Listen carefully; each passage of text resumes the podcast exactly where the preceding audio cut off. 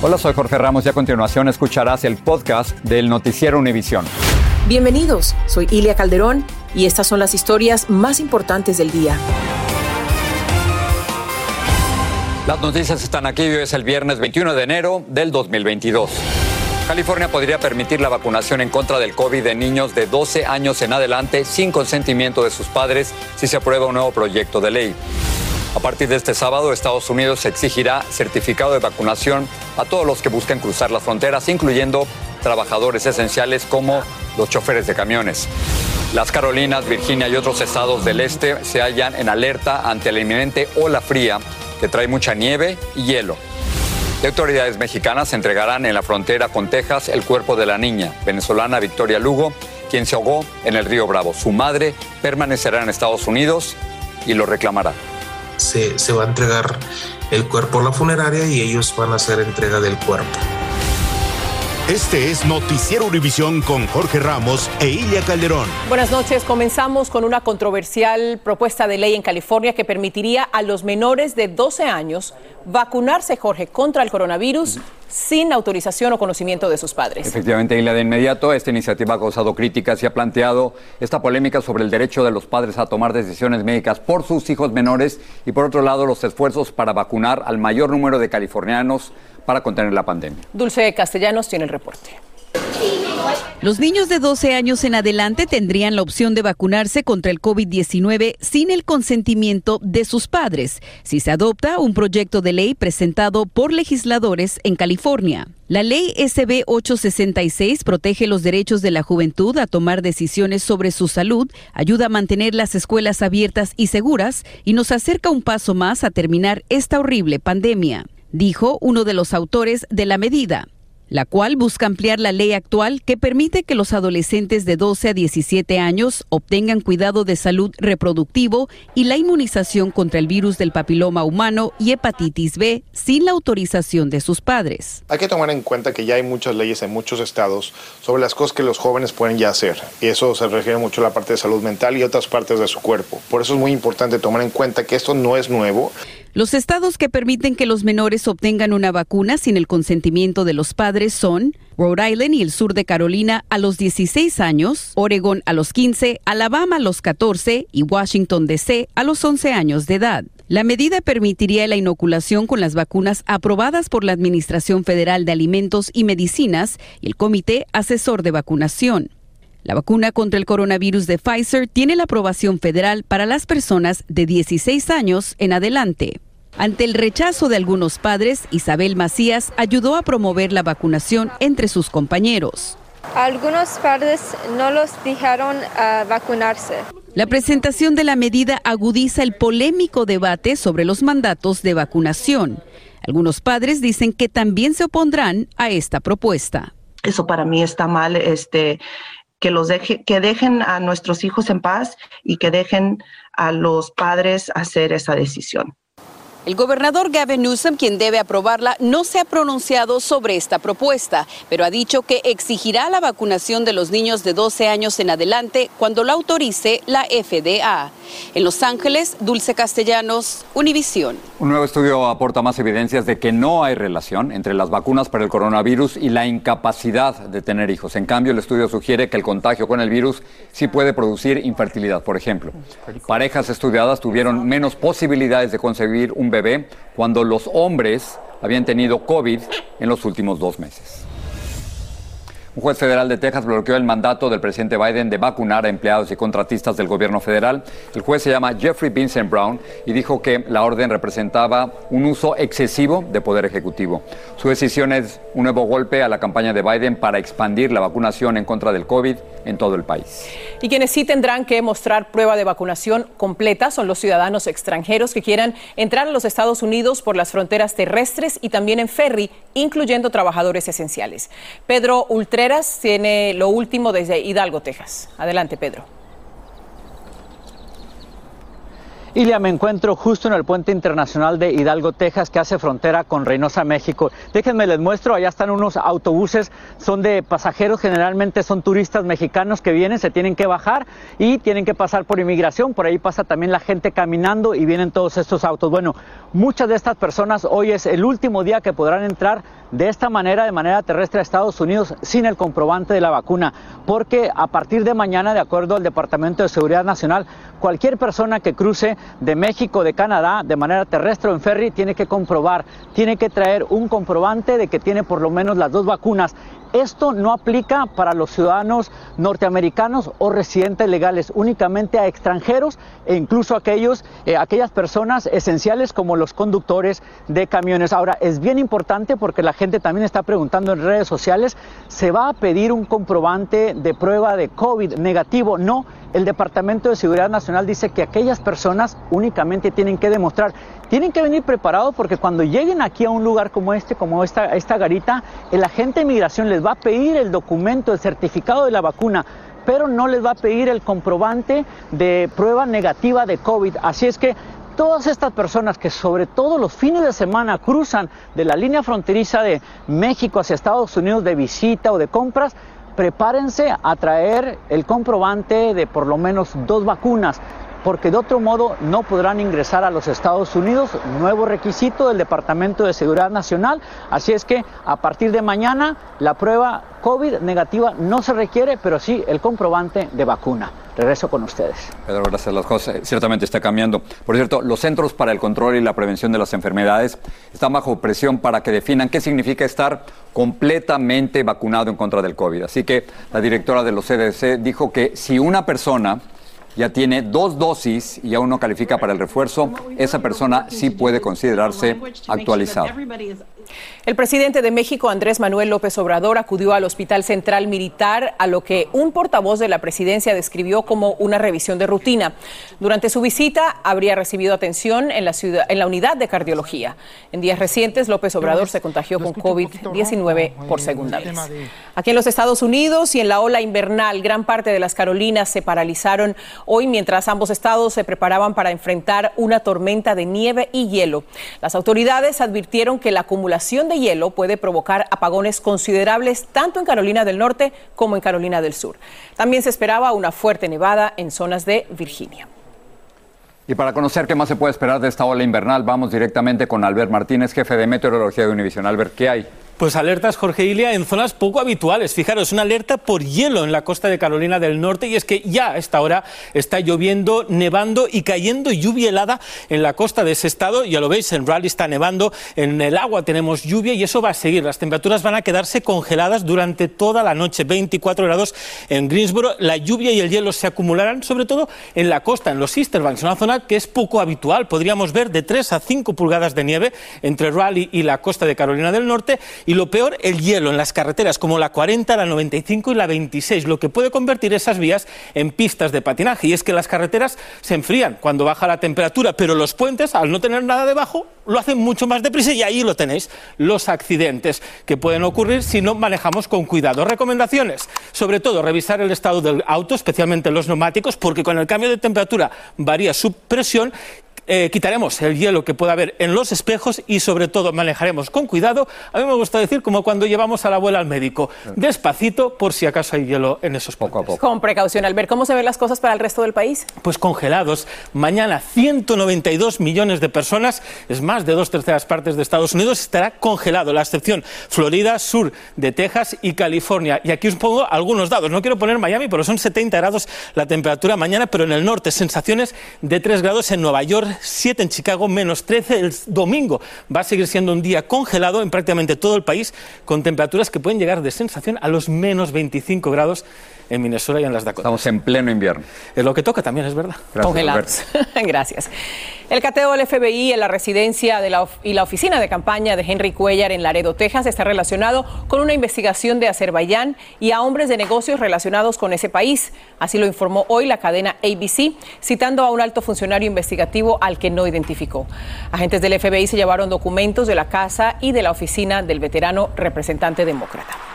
Estados Unidos y Rusia intentaron calmar hoy los ánimos en su enfrentamiento sobre Ucrania con una reunión de alto nivel celebrada en Ginebra. La delegación estadounidense advirtió que cualquier incursión rusa en Ucrania provocaría una respuesta rápida y severa de los Estados Unidos y de sus aliados europeos. Vamos a pasar en directo desde Kiev, la capital de Ucrania, con Alba Argiles.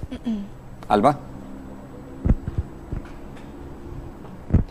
Así es, sin consenso y con varias demandas sobre la mesa es como ha terminado la reunión de esta mañana entre el secretario de Estado de Estados Unidos, Anthony Blinken, y el ministro de Exteriores ruso, Sergei Lavrov.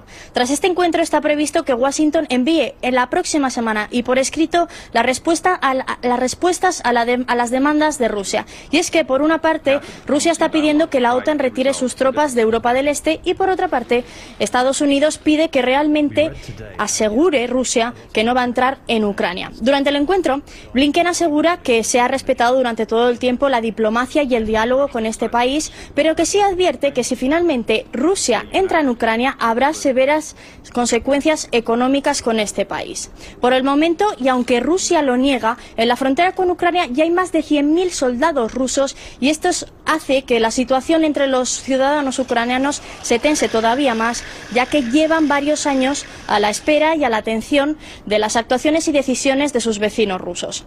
Eh, por, por ahora, esto es todo desde Kiev. Volvemos al estudio.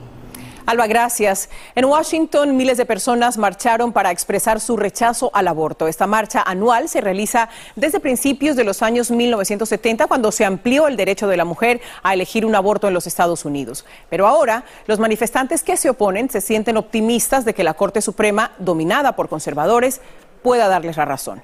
Pedro Rojas nos informa desde la capital. Con un concierto, los líderes de la Marcha por la Vida se congregaron en la capital de la nación. Y a pesar de las bajas temperaturas, miles de personas se unieron y caminaron hasta el edificio de la Corte Suprema. Los asistentes comentaron por qué esperan ansiosamente que la máxima corte del país se pronuncie sobre los casos que han desafiado la legalidad del aborto. Sería lo mejor que debería de haber pasado, porque para la comunidad hispana y para la comunidad de color, son las, las, las comunidades que más están afectadas por este crimen del aborto.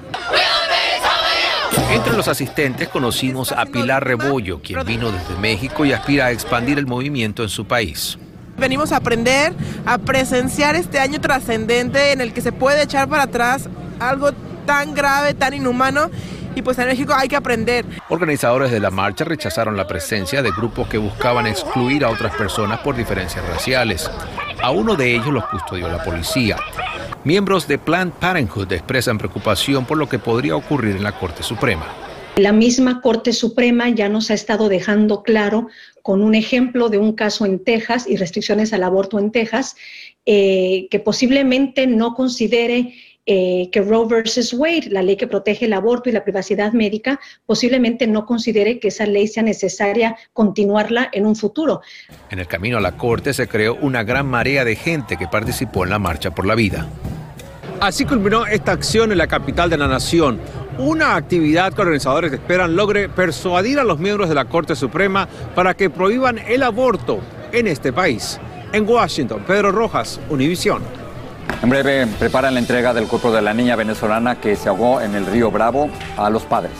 Se acabó la ayuda del gobierno y miles de familias que no han podido pagar la renta podrían ser desalojadas de sus casas. el FBI revela una conversión de Brian Laundrie, el sospechoso de asesinar a su novia Gaby Petito. Estás escuchando el podcast del noticiero Univisión.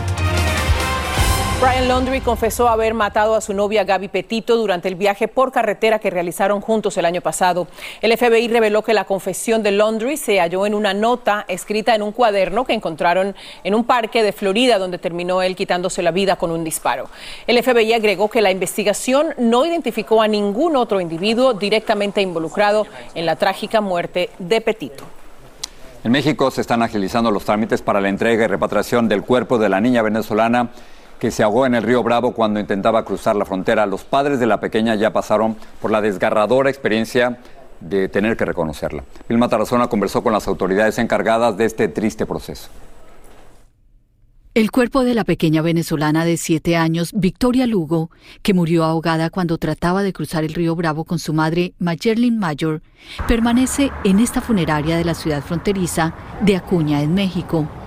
El director de la Oficina de Delitos contra los Migrantes de la Fiscalía de Coahuila nos dijo hoy que se reunió por videollamada con los padres de la menor para ultimar los detalles de la entrega del cuerpo. El día de hoy, te comento, Vilma, tuvimos una, una, una, reunión a las 12 del mediodía en donde estuvo presente el, director de Asuntos Consulares, Brian fin, Fincheltup, eh, con residencia en Washington, la madre Marilyn Carolina Mayor Baez, el padre José Humberto Lugo Sánchez. En esa reunión se decidió que el cuerpo será llevado por una funeraria de Acuña al puente fronterizo y allá lo recibirá personal de una funeraria de Texas lo va a esperar la funeraria el día de, mañana en, del Río, Texas. Entonces, considero que a lo mejor puede ser la entrega a, en, a mitad de, de, Puente Internacional y este, entregar el cuerpo. Dice que los padres están muy consternados. Sumamente triste, eh, muy poco todavía con el shock de, la pérdida de su hija, el padre también este, lo externó eh, muy triste a los dos. González dice que la madre no regresará a Venezuela. Lo que señalaba la madre es que se va a quedar en Estados Unidos. La Fiscalía de Coahuila dijo que tanto el padre como la madre tuvieron que pasar por la dolorosa tarea de reconocer a su hija a través de fotografías. Regreso contigo. Gracias, Vilma. La votación en el Congreso de Honduras terminó a golpes, insultos y gritos entre los legisladores. La reunión se realizaba para votar por la Junta Directiva Provisional del Congreso Nacional para el periodo 2022-2026, pero aparentemente no se respetó un pacto establecido entre el Partido Libertad y Refundación de la presidenta electa Xiomara Castro y el Partido Salvador de Honduras de Salvador Narrala. Las autoridades en Perú siguen evaluando el impacto económico y ecológico del derrame de 6.000 barriles de petróleo en sus costas. Debido a la extensión, se necesitan de tres a cuatro semanas para poder limpiar toda la zona afectada. El derrame fue ocasionado como daño colateral por la erupción volcánica cerca de la isla de Tonga. Miles de feligreses salvadoreños se alistan para presenciar mañana la beatificación de cuatro religiosos asesinados en 1977. Se trata del padre Rutilio Grande, Nelson Rutilio y Manuel Solórzano, que eran muy queridos en el país. Murieron acribillados a balazos en un ataque atribuido a la desaparecida Guardia Nacional. También será beatificado el fray italiano Cosmas Pesotto, baleado mientras rezaba. Y ahora Colombia, Ingrid Betancourt, quien originalmente se lanzó a la presidencia en el 2002 y poco después fue secuestrada por las guerrillas de las FARC, quiere terminar lo que comenzó. Tras seis años de cautiverio y más de una década en el exilio, Ingrid Betancourt quiere convertirse en la primera presidenta de Colombia. Yo creo que una mujer presidenta es hoy algo que se ve como normal en Colombia. Yo creo que este es el momento de la mujer y creo que Colombia necesita una visión de mujer para hacer los grandes cambios, las grandes transformaciones de fondo que necesita nuestro país. Te conocí el 15 de enero del 2002 y poco después te secuestraron. Podías haber llevado una vida totalmente distinta. ¿Por qué regresas a Colombia? Yo creo que es una declaración de amor y mi vector de vida definitivamente es servirle a Colombia. Todo lo que no hago eh, para Colombia queda como entre paréntesis. Esta entrevista y cómo los gritos homofóbicos de aficionados mexicanos podrían destruir los planes de su selección de ir al Mundial este domingo en Al Punto. Félix nos cuenta lo que preparan para esta noche en la edición nocturna. Muchas gracias, Cilia. En la edición nocturna les vamos a contar que aunque el estado de California continúa experimentando aumentos preocupantes en las hospitalizaciones por COVID-19, hay algunas señales de que la ola de la variante Omicron se está desacelerando, según reportes de las autoridades sanitarias. Y pongan atención a esto, el FBI está advirtiendo eh, a la población de estafas y fraudes con los populares códigos QR. Delincuentes cibernéticos están creando sus propios códigos de barras para robarle a los usuarios sus datos financieros. Estos códigos que los encontramos ya hasta en las cartas de los restaurantes. Todas partes. En todos lados. Hay que tener cuidado. Gracias. Ahí les advertimos. Gracias. Bueno, una imagen dicen que vale más que mil palabras. Si se imagina todo lo que tiene que mostrar y decir el fotógrafo personal del extinto capo Pablo Escobar, ex líder del cártel de Medellín. Bueno, Tiffany Roberts tiene un adelanto. Edgar Jiménez se ganaba la vida en Medellín, Colombia, tomando fotos de bautizos, primeras comuniones y bodas, hasta que un día un reencuentro con un viejo amigo le cambió la vida. Me reconoció, me salió muy efusivamente, me dio un abrazo y igual. Por esos días se convirtió en los ojos del capo de la droga, también en su sombra. Su patrón le dio acceso privilegiado a momentos familiares, a reuniones secretas y a celebraciones con grandes mafiosos. Pues yo a averiguar con los amigos, con la gente de todo el mundo me fue contando que Pablo pues era un mágico. El chino, como le llaman, Cuenta historias íntimas de los momentos públicos de Pablo Escobar y de los días más oscuros cuando el capo estaba huyendo de la ley. La historia completa en Aquí y Ahora este domingo a las 7 de la noche, 6 en el centro. Los espero junto a Patricia Yaniot. Sigue este podcast en las redes sociales de Univision Noticias y déjanos tus comentarios. Falleció el cantante Midlow según su página de Facebook Marvin Lee Eray. Su verdadero nombre murió con su esposa Deborah a su lado. Su disco del año 1977, Battle of Hell, fue uno de los álbumes más vendidos de todos los tiempos. El cantante tenía 74 años de edad.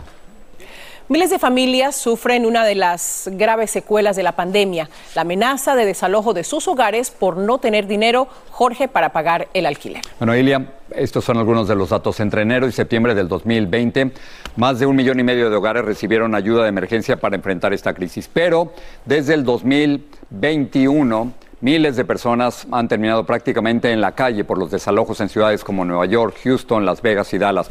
Valeria Ponte nos dice cómo se ve esto en Arizona.